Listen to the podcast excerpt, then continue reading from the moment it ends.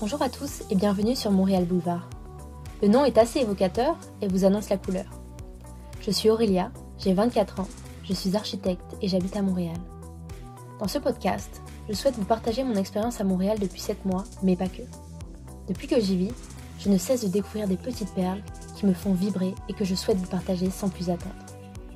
Aujourd'hui, je reçois Anaïs, créatrice de contenu sur YouTube, sur son blog et sur Instagram sous le nom de Allo Anaïs. Avec Anaïs, on a parlé des études au Québec, de la vie à Montréal, de comment elle s'est lancée sur YouTube et bien d'autres choses super intéressantes, surtout pour des personnes qui viennent d'arriver au Québec ou qui souhaitent venir s'y installer. Nous avons enregistré cette interview à distance via un live Instagram. Je voulais juste vous prévenir que le son de mon côté n'est pas très bon car j'ai eu un problème avec mon micro. Cependant, le son du côté d'Anaïs est excellent, tout comme la qualité de ses réponses. Alors ne manquez pas ça. Bonjour à tous, merci de m'avoir invité euh, sur, ta page euh, en live, ça fait plaisir de pouvoir être là aujourd'hui. Donc moi en fait, Allo Anaïs, à la base j'ai une chaîne YouTube dans laquelle je propose des vidéos sur euh, la vie à Montréal, les études, pour vous montrer un petit peu ben, de quoi ça a l'air. Et puis après, j'ai plus développé ça au niveau des études parce qu'il y avait un besoin en fait qui, qui était là. Même moi, en fait, en tant qu'étudiante, je cherchais des, réponses sur Internet et je trouvais pas, donc du coup j'ai commencé à développer du contenu et euh, après bah, j'ai ouvert un compte Insta, Facebook et tout. Donc voilà, je fais ça, ça fait depuis 2017, donc euh, ça commence à... et est-ce que tu pourrais nous parler de ton parcours avant Montréal? Parce que j'avais suivi un petit peu tes anciennes vidéos parce que moi j'ai commencé à te suivre, euh, moi ça fait un an, un an et, et trois mois que je suis, que je suis à Montréal et puis c'est sûr que j'avais commencé à te, te regarder avant. Et il me semble, euh, dans, dans certaines vidéos, tu avais parlé un petit peu de ton parcours, pourquoi tu étais venu à Montréal, parce que tu es venu faire des études ici, mais il me semble que tu as étudié aussi en France. Ouais. Et du coup, est-ce que tu pourrais nous parler de tout ça et pourquoi ensuite tu as décidé de venir à, à Montréal? euh, bah alors en fait, je suis arrivée à Montréal en 2011, donc euh, bientôt 10 ans. euh, et en fait, avant Montréal, euh, j'ai décidé de venir à Montréal parce qu'en fait, j'ai la double nationalité. Je suis née à, Montréal.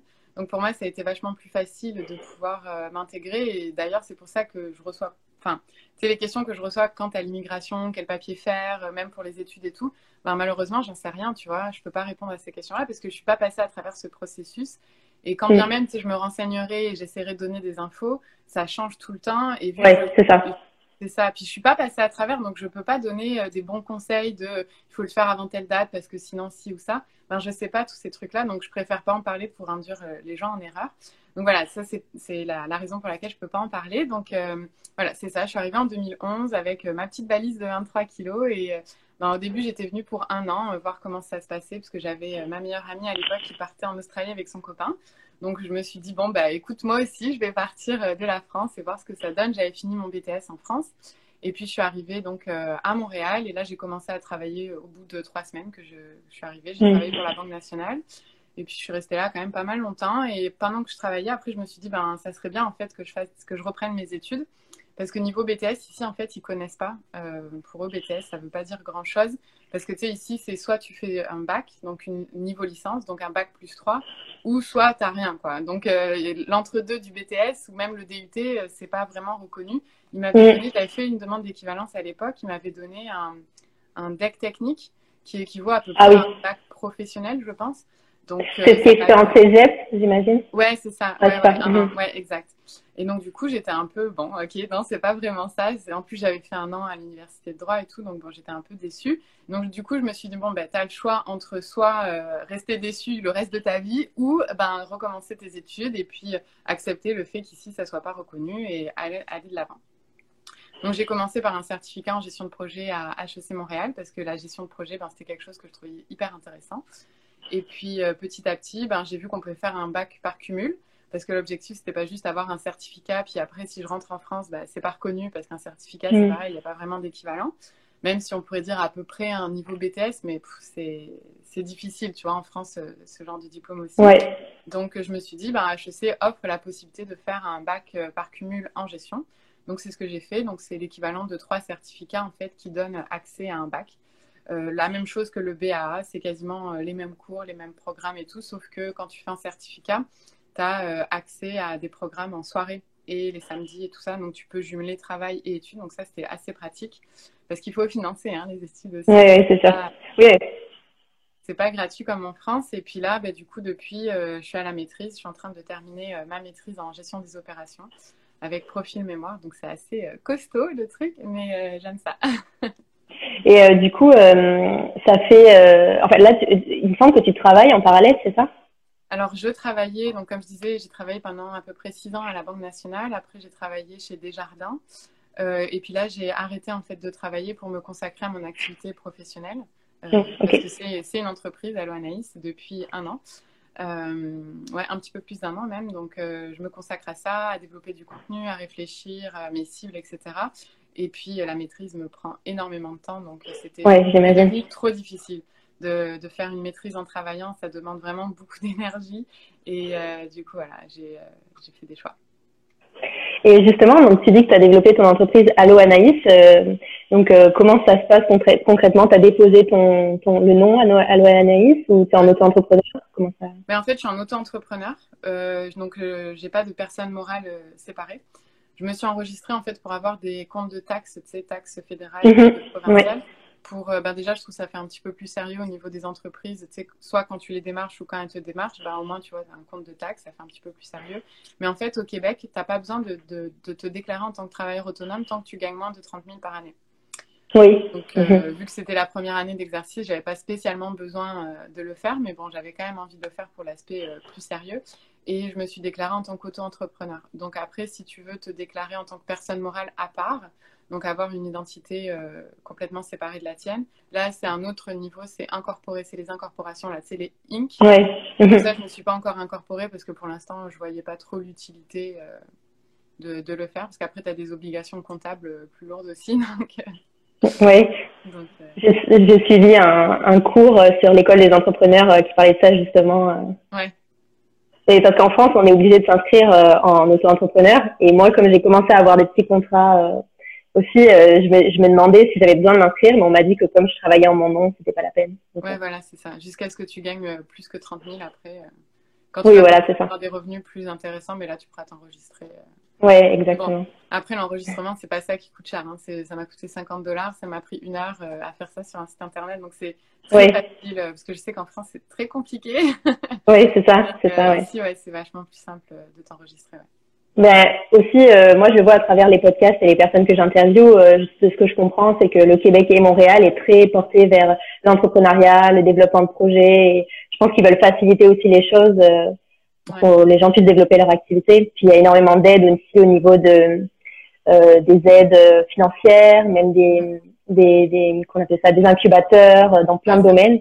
Mm-hmm. Donc c'est vraiment intéressant aussi de voir ça, ce qui montre que le Québec est vraiment ouvert à l'entrepreneuriat. Donc s'il y a des personnes qui veulent venir et qui ont des idées de projet, le Québec est très preneur de nouvelles, de nouveautés, quoi. Tout à fait, tout à fait. Effectivement, c'est vraiment euh, super de ce côté-là. Et euh, comment tu vis le confinement? Parce que pour ceux qui nous regardent de la France, il faut savoir que Montréal est encore confiné jusqu'au minimum au 25 mai. Je ne sais pas si ça a changé, mais... Mais à 25 mai, puis ça risque d'être repoussé jusqu'au 2 juillet. Hein. Ouais. Parce que Montréal, on oh là Donc, euh, c'est ça. Sais, genre au, Canada, il y a eu quoi, à peu près 40 000 cas et à Montréal 20 000, tu sais, donc euh, tout va bien. Oui, c'est ça.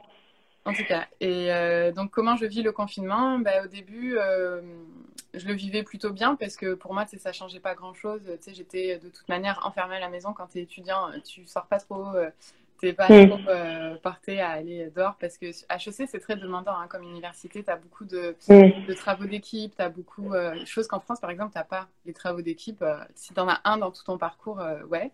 Mais ici, tu en as pratiquement à toutes les sessions, dans tous les cours. Mm. Et, et, du coup, ça c'est quand même assez demandant en termes d'énergie et d'organisation. Puis tu as beaucoup de lectures. C'est, enfin voilà, le niveau est quand même, euh, est quand même là. Donc euh, si tu veux avoir des bonnes notes, euh, il faut, il faut bosser.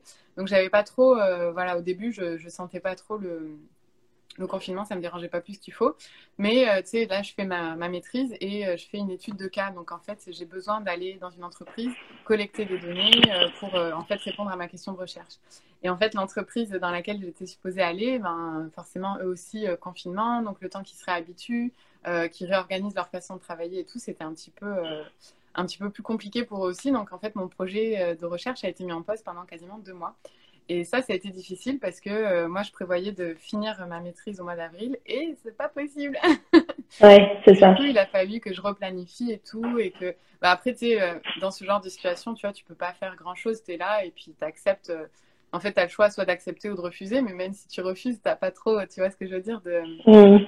Je peux pas lutter euh, âme perdue euh, contre, contre quelque chose que tu contrôles pas. Donc, du coup, ben, je me suis dit, ben, ben, c'est c'est ça, c'est la vie. Donc, euh, ben, j'ai créé un petit peu de contenu sur les réseaux sociaux de manière euh, positive pour essayer de. Parce que je me suis dit, tu sais, si moi je suis stressée, ben, il y en a d'autres aussi qui sont stressés. Puis, tout le monde avait forcément un projet en cours, que ce soit euh, personnel, professionnel, un voyage ou quelque chose. Et du coup, ben, tout ça, Mm. fait pas l'eau. Donc euh, voilà, j'ai eu plusieurs phases, phase de euh, déni, après phase de stress, après phase de ben ok, je reprends euh, mon côté positif et puis allez, on y va et euh, et puis puis voilà. Après ben là, mon projet a pu reprendre un peu parce que ben l'entreprise du coup ils se sont habitués à travailler depuis la maison. Donc ça, ça a repris tranquillement pas vite. Donc là, je reprends mes, mes travaux de recherche. Donc euh, j'y vais un jour à la fois et puis il faut éviter, enfin j'essaye d'éviter de me projeter trop loin parce que on ne sait pas. Ouais, c'est ça, c'est ça, c'est ce qu'il faut pas faire en ce moment, se projeter trop. euh. Ouais, Tout peut tellement changer. difficile, hein. Parce Ouais, c'est difficile. Même si tu te projettes dans trois mois, euh, trois mois c'est septembre, tu sais, c'est pas non Mm. euh, hyper loin, mais c'est Ouais, pas c'est difficile. C'est difficile parce que c'est ce qui nous motive aussi de se projeter, d'avoir des buts. Donc, euh, Ouais, exact, exact. et tu comptes du coup le finir en septembre, ton mémoire, c'est ça? Euh, dans l'idéal, oui. Mais après, euh, j'ai replanifié du coup parce que là, euh, j'ai pris une session d'été parce que je pouvais pas finir à la session d'hiver. Là, c'est Mm. la date de remise, elle avait été décalée d'avril à juin, mais même à ça, euh, j'aurais pas le temps de, de terminer. Donc euh, ouais, normalement, je devrais déposer si, si tout va comme j'ai planifié, mais bon, ça m'étonnerait. Hein. Mm. Donc oui, Ouais. puis, au besoin, ouais, septembre. Et du coup, j'aimerais bien revenir sur ton projet entrepreneurial parce que du coup, Ouais. comme tu le disais, avec euh, donc tu as, un site internet euh, Oui. qui s'appelle alloanaïs.com sur lequel donc euh, bon, tu parles de tes vidéos, etc. Mais tu parles aussi de, tu proposes tes services aussi pour des entreprises. Est-ce que tu peux nous en dire un peu plus et ce que tu ce que tu vises toi plus tard? Est-ce que parce que là, euh, tu as repris des études, mais est-ce que tu souhaites euh, travailler dans une entreprise? Est-ce que tu souhaites développer ta propre activité ou bien faire les deux? Mhm. C'est quoi ton projet? Alors effectivement, c'est vrai que euh, mon site internet à la base, je l'avais bâti pour euh, me faire connaître des entreprises parce que j'avais fait par exemple une vidéo, deux vidéos en collaboration avec HEC Montréal, c'est pour montrer l'université et tout ça. J'avais fait plusieurs euh, plusieurs vidéos et je trouve que c'est une fenêtre intéressante aussi YouTube ou les réseaux sociaux pour des entreprises qui souhaitent se faire connaître de mes abonnés qui sont des futurs étudiants ou des étudiants ou des gens qui vont venir à Mm. Montréal. Donc, euh, en fait, j'avais créé ce site-là pour euh, en faire la, la promotion. Et c'est vrai que euh, ça, c'est quelque chose que, que j'aime beaucoup faire, en fait, de la co-création avec une entreprise. Je trouve ça hyper intéressant de me mettre dans, un peu dans, leur, euh, dans leurs yeux, puis en même temps qu'eux puissent voir à travers mon contenu ce que je peux proposer. Donc ça, c'est vrai que c'est quelque chose que j'aime beaucoup. Et puis maintenant, j'ai développé aussi une partie blog où je parle un petit peu des bonnes adresses à Montréal, des choses comme ça. Ça aussi, je trouve que c'est euh, intéressant. C'est quelque chose que je faisais pas du tout au tout début. Avant, c'était juste vraiment YouTube et les réseaux sociaux. Donc euh, oui, effectivement, mon, mon objectif, c'est de continuer à faire vivre euh, cette activité, la développer et tout. Euh, et puis à la fin, en fait, de mes études, parce que bon, c'est quand même pas hyper éloigné, hein, ce que je fais. mes Mm. études, c'est la gestion de projet, gestion des opérations. Donc euh, une entreprise, c'est un projet aussi. Donc Mhm. donc euh, moi après j'aimerais ouais, bosser dans une compagnie parce que euh, en fait moi c'est la transformation numérique des entreprises qui m'intéresse beaucoup. Donc euh, dans l'idéal ouais, ça serait de, travailler pour une entreprise de ce côté-là tout en continuant mes activités euh, pour euh, Allo Anaïs. Parce que bon après quand j'ai plus d'études, euh, ben, mon agenda se libère plutôt bien donc pouvoir continuer cette activité-là aussi par la suite. Et comment tu t'es formée à la vidéo? Parce que du coup, tu as dû, j'imagine, apprendre beaucoup de choses. C'est quand même un domaine qu'il faut. Ouais, ça. Ah oui, tout à fait. Mais en fait, moi, je me suis lancée sur YouTube en mode euh, 1, 2, 3, go. Allez, on y va, c'est parti. J'avais filmé ma première vidéo avec mon copain et la qualité était assez médiocre. Et puis, en fait, bah, c'est au fur et à mesure. hein. J'ai appris, euh, je connaissais rien du tout, euh, vidéo, photo- Photoshop et tout ça. euh, Même Instagram, je savais pas trop comment ça fonctionnait. Je me suis lancée et en fait, c'est à force de- d'essayer de, de, de, de faire des choses avec euh, le logiciel, avec la vidéo, je me suis équipée un petit peu de matériel et tout. Et c'est vraiment bah, au fur et à mesure, quoi. Sur le tas, euh, j'ai pas pris de formation euh, spéciale. Je me suis vraiment, en regardant d'autres vidéos aussi, ça inspire beaucoup. Puis même dans les films, hein, tu vois les transitions, des fois des films, tu dis ah ouais ça c'est pas mal. Je pourrais faire ça pour ma prochaine vidéo ou ah oui Ouais. tu vois la caméra elle est comme ça. Et donc du coup après tu développes un œil. Exactement, ouais. Ouais.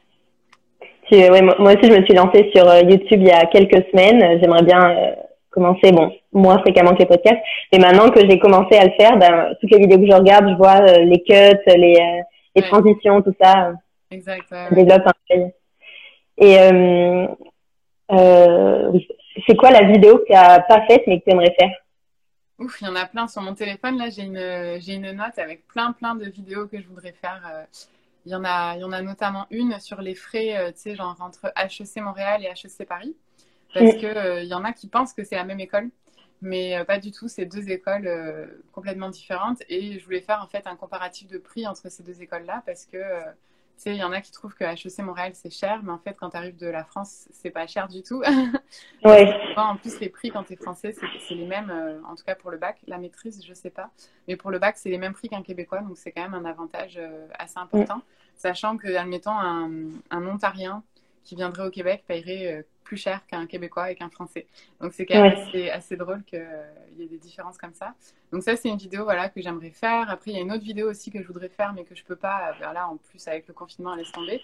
Mais c'est, euh, tu sais, faire les épiceries et montrer vraiment, admettons, chez IGA ou Métro, tu vois, les produits qu'il y a. Parce que c'est vrai que quand tu arrives dans, à Montréal, il y a plein de produits, tu te dis, mais c'est quoi ce truc Tu n'oses pas l'acheter parce que tu as peur que ça soit hyper chimique ou hyper mauvais ou hyper gras, ou, tu vois. Donc, euh, tu sais, juste les gâteaux, en France, on en a plein, tu vois, des gâteaux ici. Et ici, ils sont complètement différents. C'est pas du tout les mêmes. Et donc, ça, c'est une vidéo que j'aimerais bien faire. Mais bon, là, évidemment, il va falloir, euh, il va falloir attendre. Mais, ouais, ouais.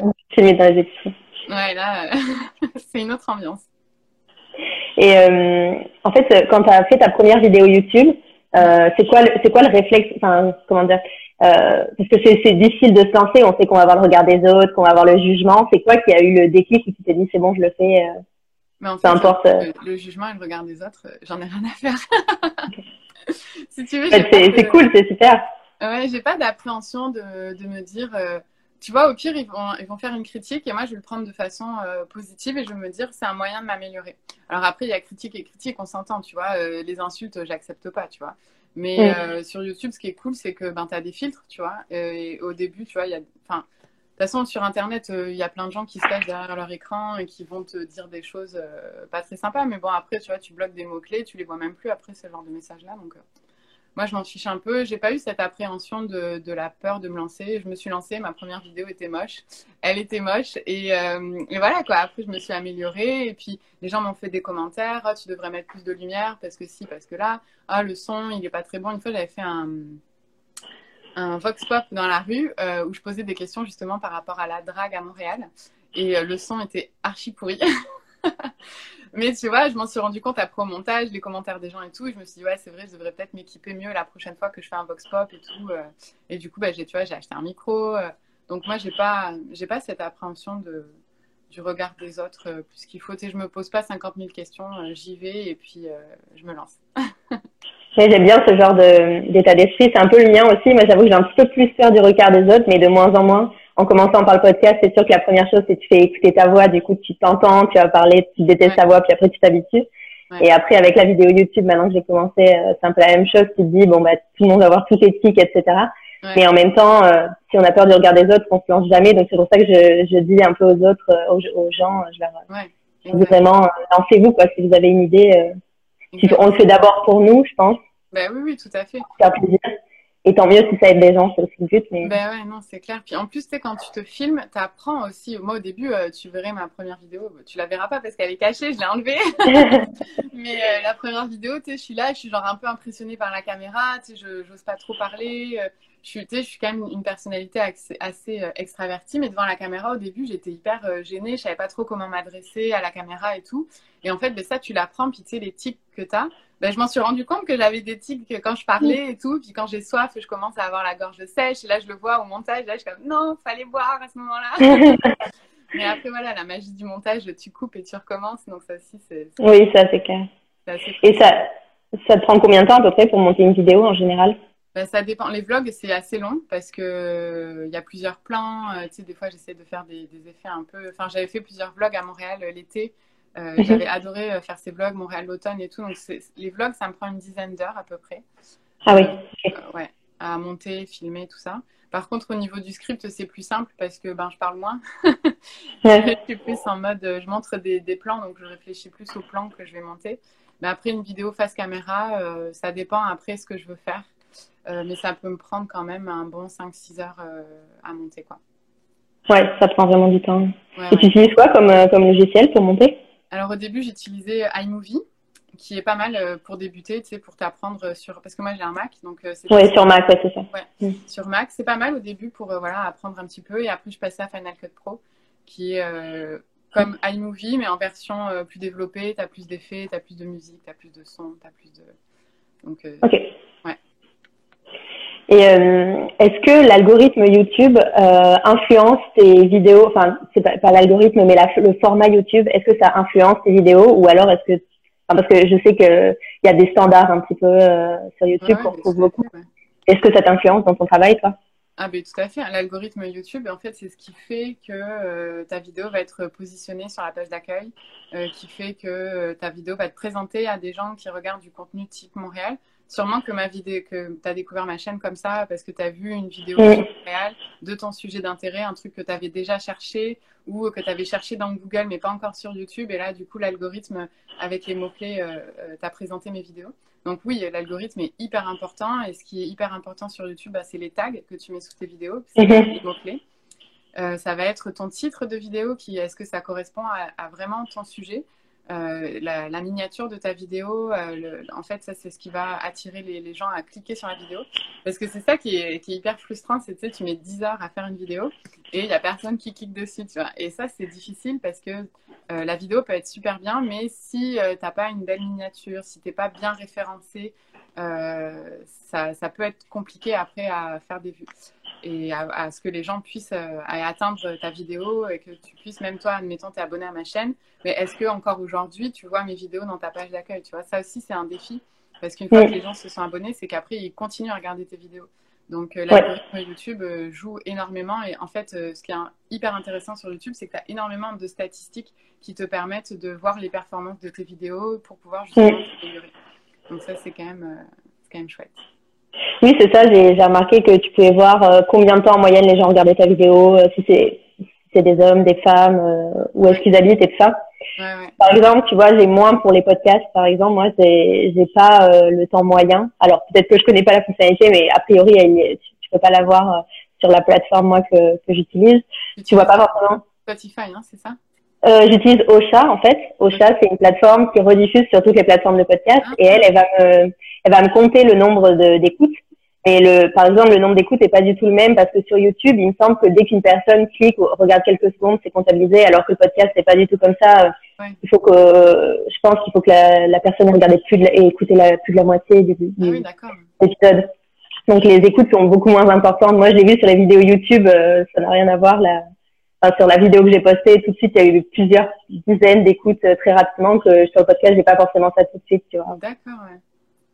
Parce que c'est pas comptabilisé de la même manière, mais tu vois, on a, eh je, me, je me rends compte que le que les statistiques sont pas les mêmes, eh mais elles sont plus détaillées, c'est bien.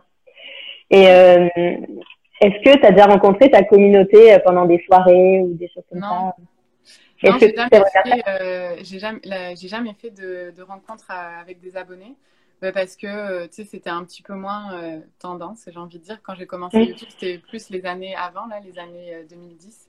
Moi, j'ai commencé en 2017, donc c'était un peu moins ce qui se faisait. Puis, tu sais, avec les événements qu'il y avait eu, tu vois, il y avait eu des, des attentats, du coup, tu sais, les regroupements, tu vois, tu avais un peu voilà, tu n'avais pas spécialement envie. Et puis après, c'est que j'ai pas eu l'occasion non plus, tu vois, de, de, faire des regroupements ou quoi que ce soit.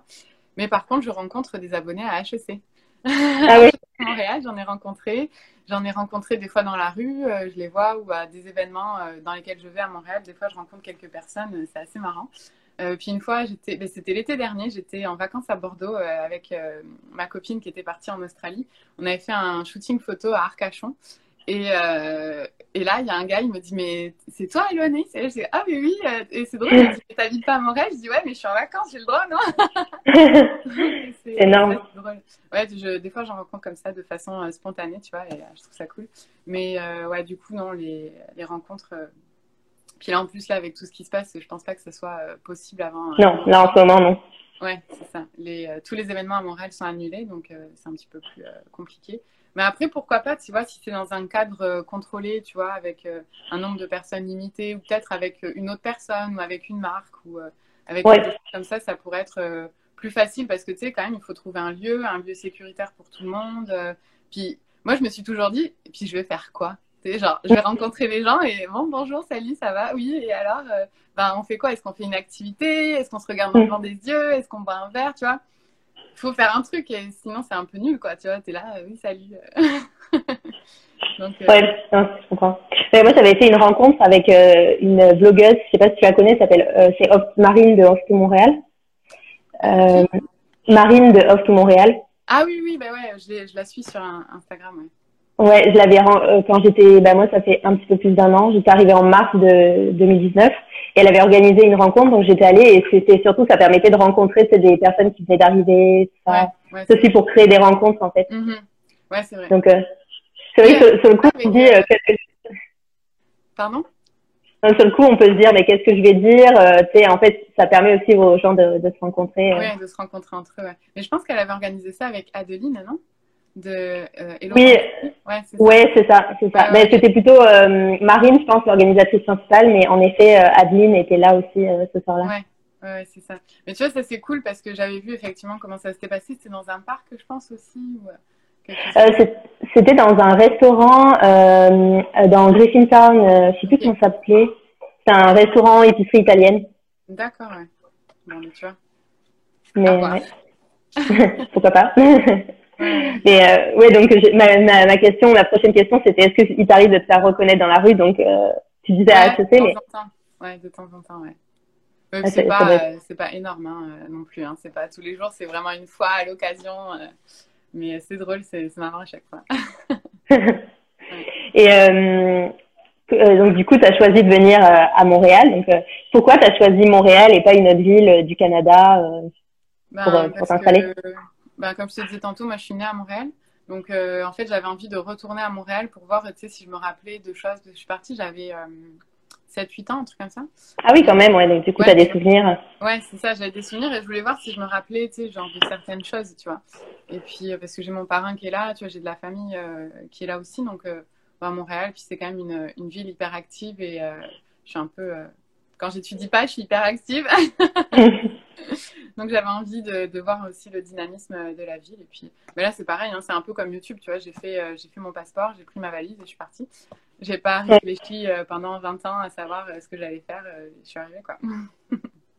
ouais. Et est-ce que du coup, t'es, t'es d'origine, tes parents sont d'origine canadienne ou c'est juste parce que t'es né ici que t'as la nationalité Mais en fait mes parents sont français les deux et moi je suis née à Ok. Montréal. Voilà. Mes parents Oui, à avaient immigré ici en tant que français. Et puis euh, ma sœur et moi on est nés euh, à Montréal et puis après ben, on est rentré en France et, et j'étais trop petite, je pouvais pas dire mais non, moi je reste ici. c'est ça. Oui, parce qu'en fait, ici, c'est comme en France, au- en tout cas au Canada, quand tu nais au Canada, tu as la citoyenneté, euh, enfin, la nationalité canadienne. Ouais, exact, ouais, ouais. De terre. De, de sol, on dit comment? De sol, je pense, c'est la nationalité de Ouais, le, le droit de sol. euh, Ouais, voilà, le droit de sol, ouais, exact. Et euh, est-ce qu'il y a des erreurs que tu as fait en arrivant ici et que et que tu souhaiterais euh, nous partager euh, pour t'en servir par la suite? Bah oui, des erreurs, euh, tout le monde en fait, j'en ai fait Oui. plein. J'en ai partagé des, des anecdotes assez marrantes, justement, j'avais fait au... C'était en 2000, ouais, au début de la chaîne, j'avais fait des vidéos justement euh, sur les choses, si j'avais su euh, que j'aurais pas fait, j'avais fait une série de trois vidéos là-dessus. Et c'est vrai que ces vidéos-là, je réfléchis beaucoup, tu vois, pour euh, vraiment faire des anecdotes euh, assez cocasses, euh, pour partager aux autres, parce que c'est vrai que ça peut arriver. Mais tu sais, le premier hiver, euh, de pas être bien équipé, ça c'est vrai que c'est des erreurs que tu fais. Tu sais, voilà, en plus quand tu es en France, euh, t'aimes ça être un, peu fashion, bien habillé. tu vois, mais ici, tu arrives, non, oublie ça, tu vois, en hiver, tu peux pas être, avoir des jolies chaussures et un, oui, tu peux avoir un joli manteau, mais il faut qu'il soit euh, quand même assez chaud. Et euh, voilà, les premiers hivers, euh, ça a été des erreurs que j'ai faites de ne pas choisir des, des bottes d'hiver assez, assez chaudes. Euh, ce genre de truc. Ou euh, à l'époque, je racontais aussi que, bah, tu sais, ça n'existait pas les AirPods à l'époque où j'avais fait la Ouais. vidéo. Euh, donc du coup, j'avais genre des écouteurs avec le, le fil à l'extérieur. Et le fil en hiver, il gèle. Hein. Ouais. J'ai pété plusieurs écouteurs comme ça, donc ça c'est le genre d'erreur, tu te dis bon ben ok, les écouteurs, ils sont pétés. Mais bon, tu vois, maintenant, tu as les AirPods. Donc, donc voilà, bah, après, là, comme ça, après, si tu peux faire des erreurs au niveau du, euh, des expressions ou euh, de, de, avec des expressions québécoises qui veulent pas dire la même chose que les expressions euh, françaises. Ça, c'est quand même assez drôle aussi. parce que tu sais, tu parles la même langue, on parle français, mais on n'a pas du tout les mêmes expressions. Et des fois, il y a des quiproquos quand même assez cocasses qui peuvent arriver. Donc, donc voilà, des petits trucs comme ça. Mais après, voilà. Et est-ce que tu as eu l'occasion de voyager un petit peu au Canada dans d'autres provinces? Alors, au Canada, ben, je suis allée à Toronto. Et puis, euh, c'est pas mal tout.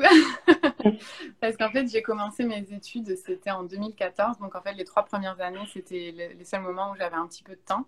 Mais j'avais pas d'argent pour euh, voyager. Puis, voyager au Québec, c'est quand même pas donné. Hein. C'est des voyages euh, qui coûtent un petit peu, un petit peu cher. Et bon, après, j'ai visité quelques parcs autour de Montréal, mais j'ai pas vraiment exploré euh, comme les Français. Il y a beaucoup de Français qui adorent explorer le Québec et ils ont bien raison parce que c'est vraiment joli comme province. Mais moi, non, j'ai pas eu cette occasion. Et après, ben, voilà, avec HEC, euh, c'est un petit peu plus compliqué. Donc, euh, j'avais fait quelques voyages aux États-Unis plus. J'ai voyagé pas mal aux États-Unis et Cuba parce que je me suis dit tant qu'à être de ce côté-là de l'océan, ça coûte moins cher. oui, c'est ça, ouais, exactement. Les, les vols. Oui, souvent les, Français. Excuse. non, vas-y, vas-y. Non, je disais souvent, euh, les gens qui, qui, qui, sont expatriés ici, ils en profitent pour aller plus dans les, bah, comme tu disais, Cuba, le Mexique, les États-Unis, euh, ouais. les plus proches. Bah oui, parce que depuis la France, pour aller à Cuba, c'est hyper cher. Et moi, mm. c'était un peu, euh, voilà, c'était un pays que je voulais absolument visiter. Et à l'époque, j'étais partie avec une copine, hein, tout inclus, genre à 800 800 dollars. Mm. Euh, billet d'avion, hôtel, euh, la plage, euh, bon, ben ok, hein. Alors que tu vois, au Québec, à l'époque, 800 dollars, t'as pas grand chose, quoi. Tu sais, tu pars une fin de semaine et. Mm. Bon, maintenant, tu as de plus en plus de chalets, de choses comme ça que, que je vois, mais à l'époque, j'étais moins renseignée aussi. Et du coup, voilà, j'ai plus allé à l'extérieur du Canada que. Alors, on a quelqu'un qui nous dit que Vancouver, c'est tellement cher depuis Montréal. Ouais, c'est vrai. Puis c'est loin quand même, hein, en avion. Je sais que Montréal, Las Vegas, c'est à l'époque, j'avais payé genre 300 dollars aller-retour, tu vois. C'est pas cher. 300 dollars, c'est pas cher. Ouais, ouais, non, c'était pas cher. Mais avec une copine, on était trop euh, en, mode, on regardait les billets d'avion et dès qu'on voyait un billet d'avion pas cher euh, pour une destination américaine, on prenait. Mais bon, après, c'était des, des, des, airlines euh, boui-boui, là, tu vois. J'espère que tu vas bien atterrir, quoi. Voilà, tu fais la prière dans l'avion. Mais voilà, et puis les hôtels là-bas, c'est pas cher non plus, enfin, parce qu'il y en a vraiment beaucoup. Donc, donc voilà, c'était des choix euh, faciles. Pas des j'entends un peu que tout est mitigé. Ouais, c'est vrai qu'à Cuba, il y en a qui disent que la bouffe est dégueulasse, euh, que c'est pas bon, que blabla. Mais euh, enfin, à moins d'être hyper difficile ou d'avoir énormément d'allergies, moi je vois pas. Enfin, moi je me suis toujours régalée quand je vais à Cuba. Enfin, moi je trouve que c'est un pays qui est très où il y a beaucoup de fruits et j'adore les fruits, c'est la papaye, la mangue. La mangue à Cuba n'a aucun rapport avec la mangue qu'on trouve au Québec. Euh, les avocats aussi, c'est pas du tout les mêmes goûts. Enfin, moi, j'aime vraiment la bouffe là-bas. Les jus aussi, que tu peux trouver les jus à base de fruits, c'est top. Et après, bah, si tu vas dans des hôtels tout inclus à Varadero, ben, c'est sûr que il y a un peu de, tout. Et puis, euh, vu que c'est pas cher, ben, il y a beaucoup de monde. Mais après, euh, tu peux aller à La Havane, tu vois, c'est à côté. C'est cool aussi. puis Cuba, c'est vraiment un beau pays, là. Et les plages sont magnifiques. je devais y aller, euh, le, je devais décoller pour Cuba, le, je crois que c'était le 13 mars, le jour où le Canada, où le Premier ministre a conseillé de pas partir, donc finalement j'ai annulé mon voyage. Mais j'ai, euh, j'ai un avoir pour mes billets, mais j'ai pas. Ouais. Mais en effet, j'avais entendu, tout le monde m'avait dit, euh, te fais pas un fantasme sur la bouffe, tu vas manger, enfin, mais en même temps, je pense que tu vois, aussi en tant que Français, on a tellement l'habitude d'avoir la nourriture hyper variée et tout ça que ouais souvent on aime voyager pour la bouffe, mais il y a des endroits peut-être où il faut moins s'attendre à la bouffe, il faut plus sur autre chose, quoi, tu vois. Ben, après, c'est sûr que ben, c'est déjà un pays du tiers-monde. Hein. donc, euh, c'est sûr oui. que pas le luxe d'avoir accès à tous les produits qu'on a. Euh, tu sais, à Cuba, euh, c'est compliqué d'avoir accès à du papier toilette. Hein. Alors que pour nous, le papier toilette, bon, à part au début de la crise où tout le monde s'est jeté sur du papier toilette, mais je veux dire, hormis cet événement-là, on se pose jamais la question d'avoir accès à des produits de base. Alors qu'à Cuba, oui, parce que c'est le gouvernement qui contrôle tout. Donc c'est sûr que tu vois, il y, a des, y a des aliments que tu n'as pas forcément, qu'on a l'habitude d'avoir ici. Mais bon, en même temps, tu... enfin, moi, je prends, je prends l'hypothèse que quand je vais dans un pays pour voyager, ben, je m'adapte à ce qu'il y a. Oui, c'est ça, exactement. Tu vois et si j'ai pas euh, mon, mon, petit, euh, mon petit croissant le matin, ben, je passe à autre chose, tu vois. Et, mm. et justement, ce qui est magnifique là-bas, c'est les fruits et les légumes. Quoi. Enfin, tu trouves pas du tout les, les mêmes qu'ici. Et bon, après, dans les hôtels, c'est de la, de la bouffe en quantité pour les touristes. Donc, peut-être que la qualité peut être moins bonne, mais enfin moi dans les hôtels dans lesquels je suis allée, j'ai quand même trouvé que la bouffe était bonne. Et, je suis quand même quelqu'un qui aime manger, donc euh, après voilà, bah, ça dépend. Je pense que c'était plutôt parce que nous à la base on avait prévu de faire un voyage plus en mode sac à dos, tu vois, road trip, et du coup on m'avait dit bah tu sais t'as moins, t'as des restos un peu plus ou moins euh, bons, mais bon après voilà tu, et c'est vrai qu'on m'avait dit aussi euh, si tu peux amener des savons. On avait fait un, juste avant de partir, on avait fait un petit stock de savons pour en donner aux gens, tu vois. Ah oui. Bon, bah, évidemment, on n'est pas parti, mais on avait on avait pris un petit une vingtaine de savons. Euh, ouais, des savons.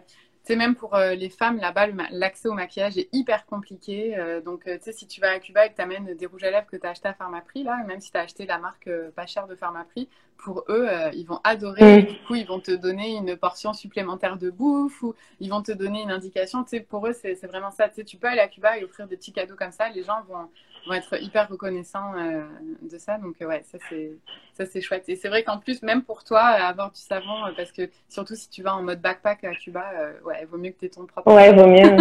au cas où. Ouais, ouais.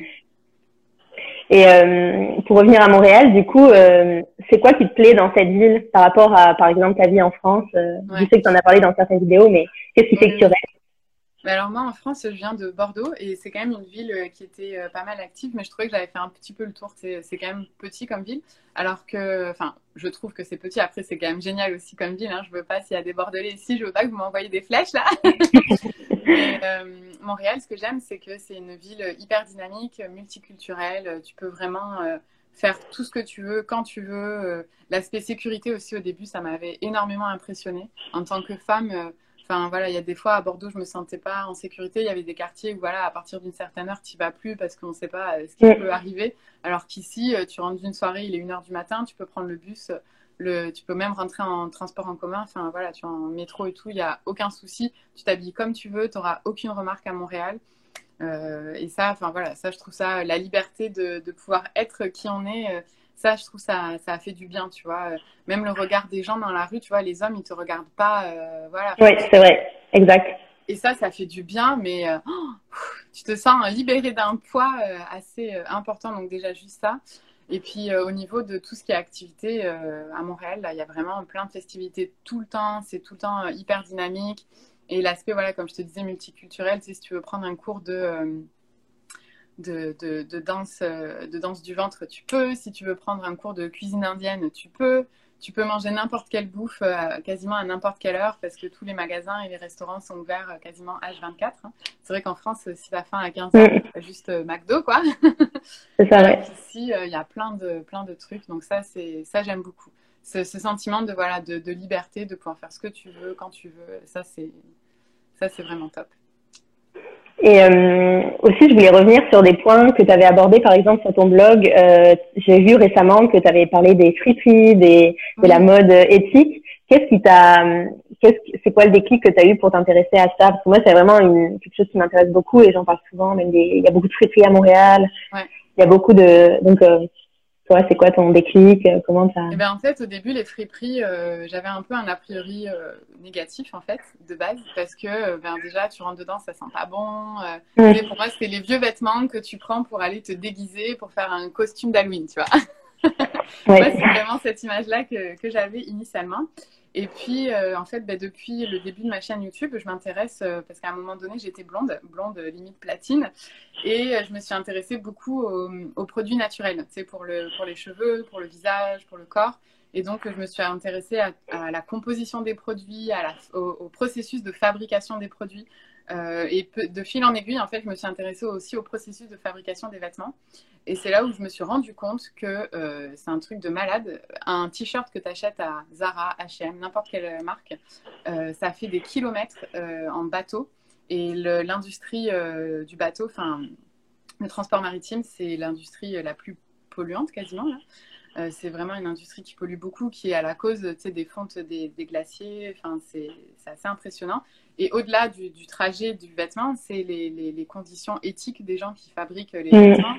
Euh, J'ai vu des reportages, justement, c'était un reportage français, euh, la mode, euh, mode toxique, je me rappelle plus du nom, euh, mais c'est un reportage. J'en avais parlé justement dans une vidéo, je pense j'avais mis le lien, quand je parlais du Schwab Club, j'avais mis un lien, je pense, à ce propos. Puis justement aussi après sur la fabrication des vêtements et le cargo la face cachée du cargo. Ça aussi, c'était deux reportages en fait qui m'ont vraiment. Je me suis dit, oula, mais attends, ça marche pas là.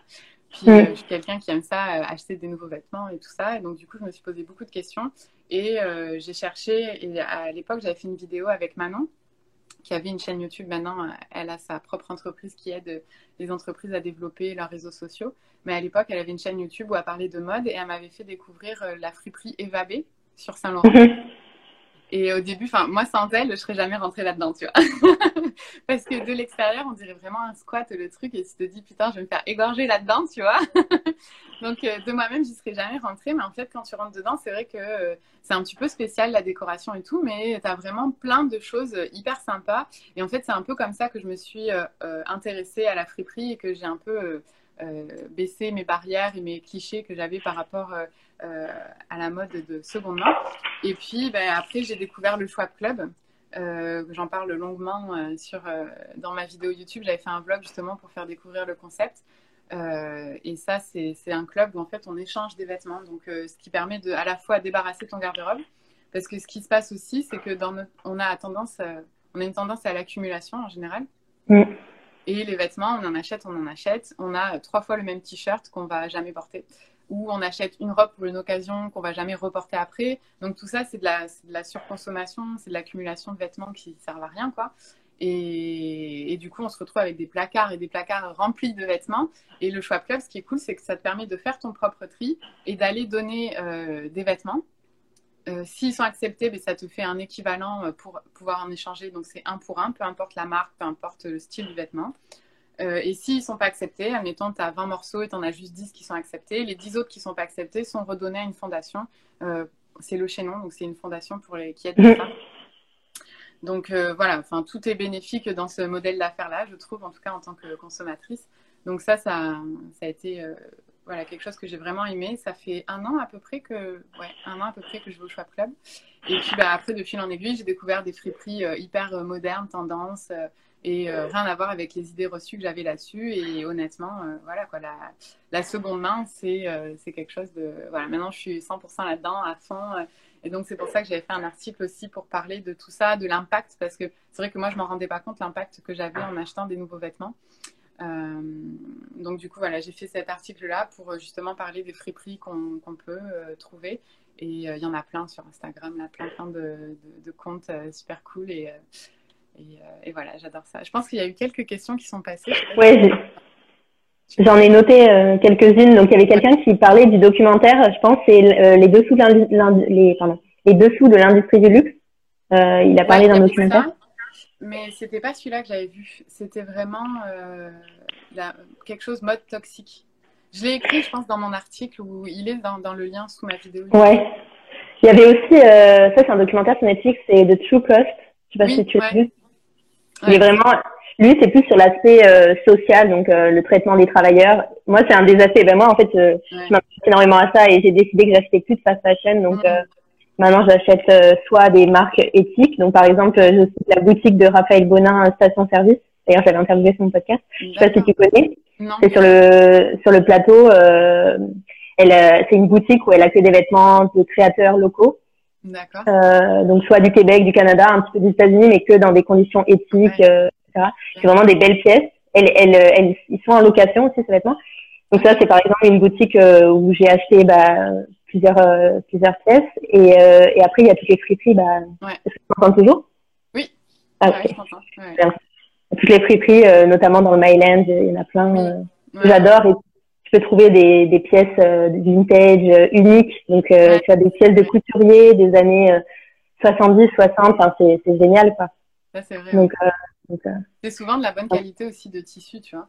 Parce que ce qui se passe, c'est que souvent, maintenant, dans les tissus modernes là, qu'on fabrique, c'est que du plastique, en fait. Mm. C'est à base de plastique. ouais, c'est ça. Et en plus, il y, a le, il y a la pollution qui est liée bon, au transport, à la fabrication, etc. Mais en plus, dans les machines, euh, quand tu fais ta machine, bah, il y a des dépôts, en fait, de, des micro-dépôts euh, qui, qui, qui, vont dans l'eau et qui polluent. Ah quoi. Oui, mais même au niveau de la fabrication, sais, eux, ils ont des centrales d'épuration, là, mais épuration, rien du tout. Hein. Ils envoient ça dans les, dans les rivières. Alors, il y a certaines qui essayent de faire attention par rapport à ça parce qu'ils savent très bien que ben, c'est problématique. Mais bon, après, euh, le, problème de ça, c'est qu'ils n'ont pas vraiment le contrôle parce qu'ils ont des sous-traitants de sous-traitants. Et c'est dans ce reportage-là, je pense c'est mode toxique, un truc comme ça. Dans le reportage que j'arrive pas à trouver le nom, ils parlent justement de ça, qu'ils passent par des sous-traitants de sous-traitants. Donc après, même pour eux, c'est difficile de faire le lien de toute la chaîne de production. Et euh, ouais. ils ne pas, quoi.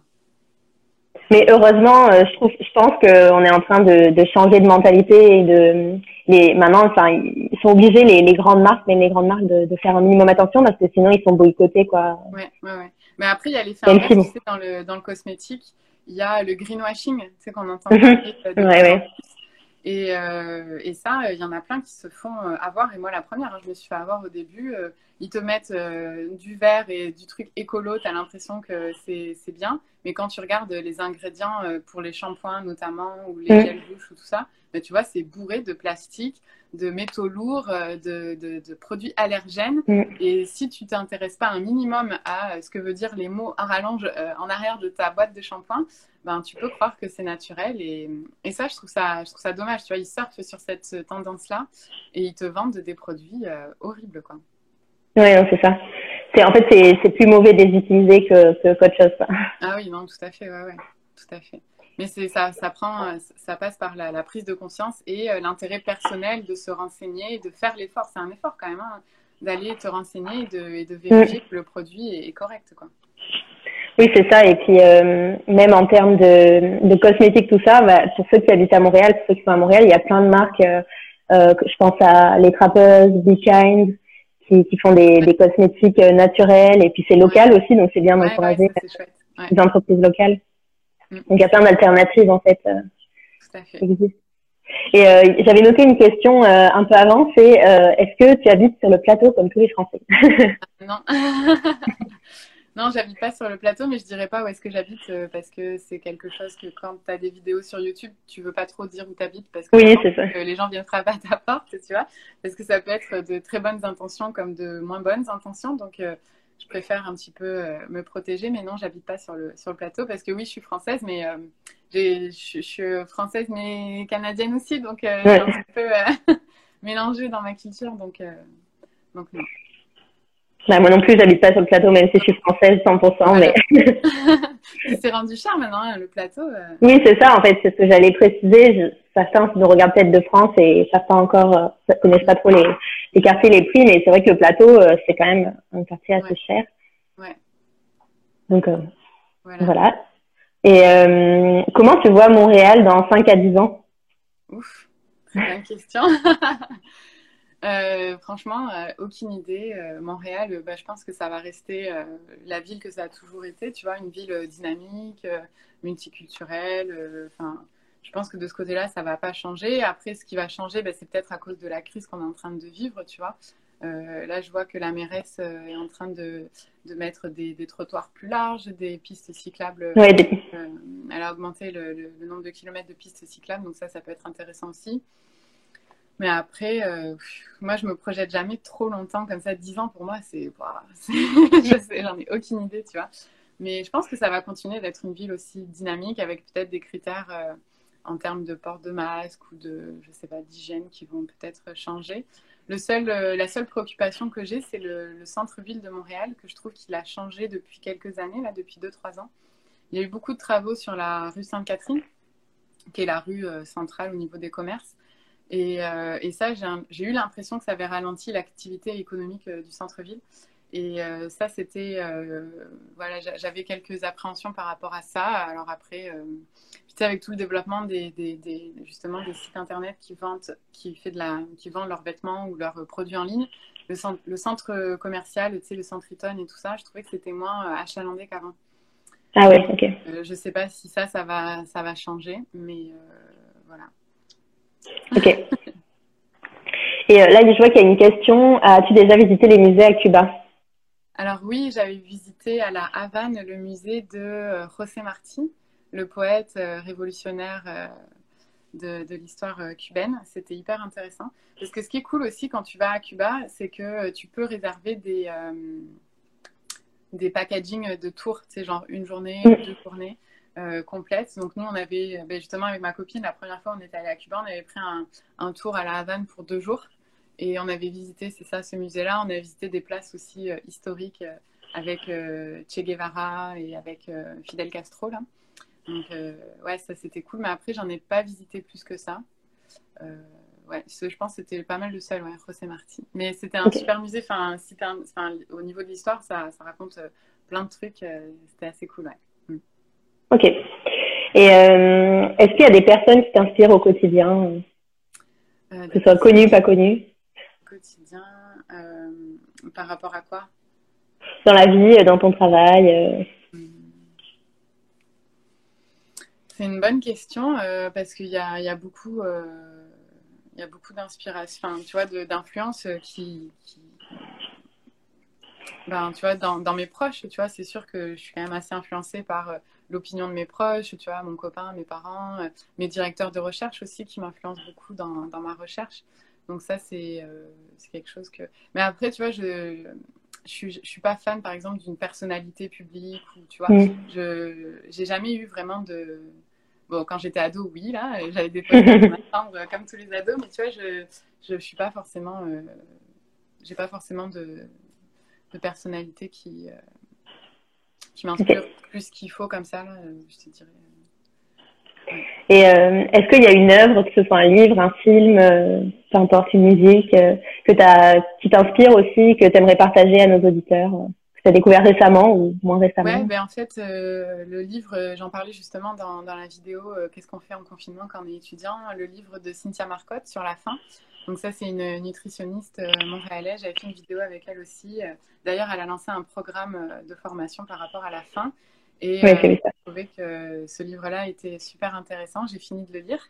Et, et tu as toute une partie sur l'explication. Donc, qu'est-ce que la faim D'où vient la faim Quelles sont les hormones en fait qui sont mises en jeu et je ne savais pas du tout qu'il y avait autant d'hormones qui contrôlaient ton, ton, appétit, ton, ton, appétit, qui contrôlent le fait que tu sois rassasié, c'est bon parce que tu en entends plus ou moins parler, mais là, c'est vraiment une recherche scientifique. Euh, elle a fait sa maîtrise à l'Université de Montréal et elle a vraiment une approche scientifique dans son livre et ça, je trouve ça hyper intéressant parce que tu sais, il y a plein de monde qui parle de n'importe quoi et après, tu sais plus trop qui croit. Oui, mais ce livre-là, je trouve que c'est vraiment bien, puis c'est clair, tu as des tableaux, tu as des schémas, c'est très, euh, c'est très facile à comprendre.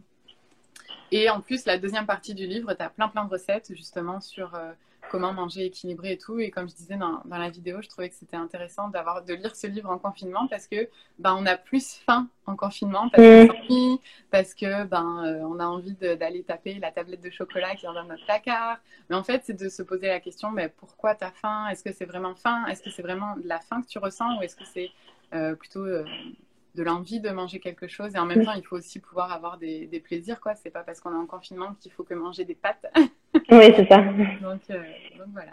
C'est ouais, un livre que j'ai beaucoup aimé. Ouais. Bah, tu en avais parlé sur une euh, story euh, il y a quelques temps. Et puis, du coup, je l'ai, moi, je lis sur tablette sur Kobo depuis quelques semaines, c'est récent. Et j'emprunte mes livres sur, sur la, la, bibliothèque de Montréal, la BNQ. Et je l'ai réservé, donc c'est mon prochain, ma ah, prochaine lecture. Ah, super. Bah, tu m'en donneras des nouvelles. ouais, ok. bah écoute, c'était super intéressant de te recevoir et puis j'espère qu'on aura l'occasion de se rencontrer en vrai quand tout ça sera terminé. Oui, c'est clair. Bientôt, on croise les doigts là. ouais, c'est ça. Ben, merci beaucoup Anaïs et puis euh, à bientôt. À bientôt. Ciao. Bye. Merci à Anaïs pour cette conversation super intéressante. Vous pouvez retrouver Allo Anaïs sur Instagram, sur YouTube et sur son blog. Tous les liens sont dans la barre de description de l'épisode. Quant au podcast, vous pouvez me retrouver sur Instagram, Montréal Boulevard, sur Facebook, mais aussi sur toutes les plateformes d'écoute. Si le podcast vous plaît, n'hésitez pas à laisser un petit commentaire sur votre plateforme d'écoute préférée et un 5 étoiles sur Apple Podcast. À bientôt sur Montréal Boulevard.